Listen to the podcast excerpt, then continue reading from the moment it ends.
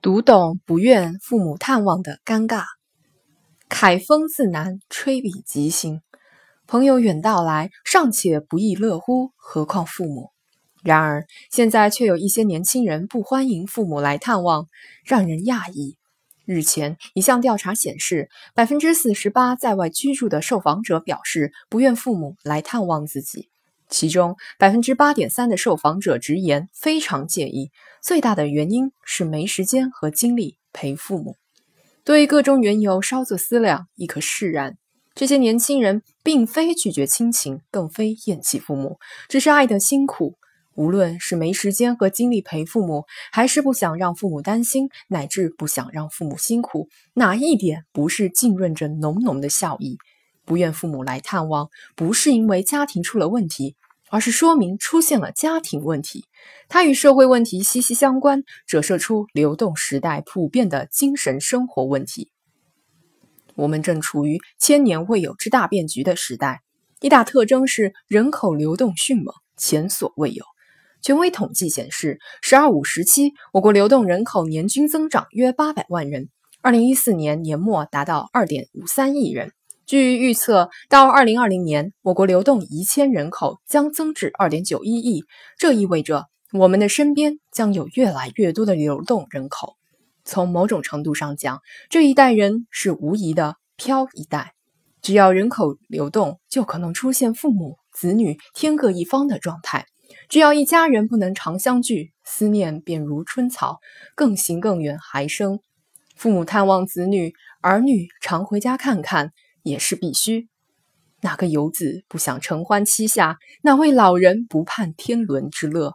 多年前一曲《常回家看看》，风行大江南北，唱的游子潸然泪下，唱的老人热泪盈眶，无非是拨动了人们心中那根最柔软的琴弦。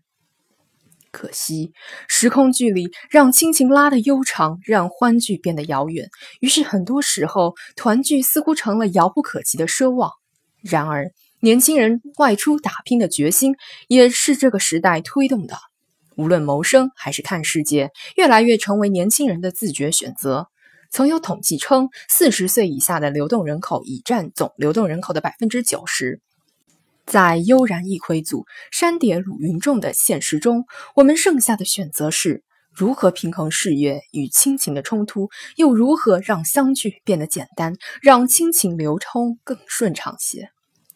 取舍之间颇多苦恼，如何兼顾，横亘不少障碍。既然没时间和精力陪父母，所在单位能否真正落实员工享受亲情假？既然租房居住不方便，城市廉租房的大门能否向流动人口更敞开一些？此外，父母无法陪伴孩子身边，还与缺乏制度兜底有关。比如就医报销极其不便，有人就感叹：儿女在哪，父母在哪；父母在哪，家就在哪。但老人跟着孩子挑，一旦生病就很麻烦。当医保异地结算难题这样的痛点不断消除，享受天伦之乐的路障也就少了。城市化进程不可逆，对人的接纳是这个转型过程中最重要的考验。流动人口最初是劳动力的流动，接着是夫妻带着两个孩子流动，再往后是老人跟着流动。这一迁移规律包含着提升城市公共服务的方向。一座开放包容的城市，不应把流动人口视为不速之客，而会尽量的帮他们无障碍的融入城市。当家庭团聚不再是奢望，抱得三春晖自然会成为普遍选择，而这正是人们都期望的时代进步。